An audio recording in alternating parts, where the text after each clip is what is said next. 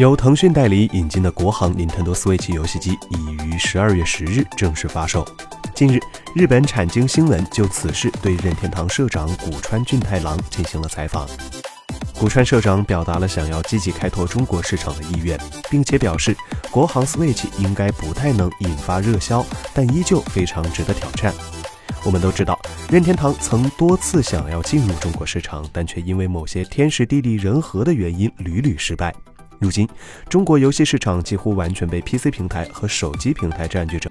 以主机游戏业务为主的企业在国内过得非常艰难。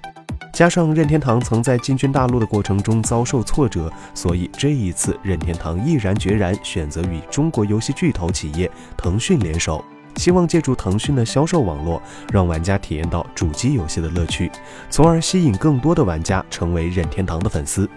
从古川俊太郎的表态来看，任天堂方面虽然认可腾讯推广国行 Switch 所能发挥的优势，但也对在主机游戏并不成熟的中国大陆市场开疆扩土的困难做好了充分的预期。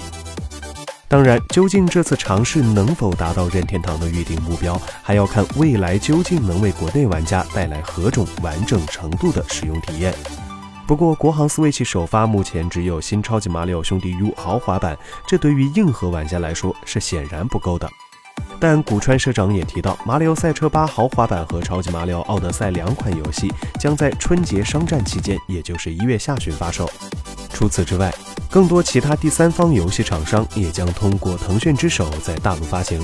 未来还将有更多的游戏推出，已经购买国行 Switch 的玩家可千万不要错过哦。请扫描以下二维码，添加关注“游戏风云”官方公众号，更多精彩好礼及互动内容，你值得拥有。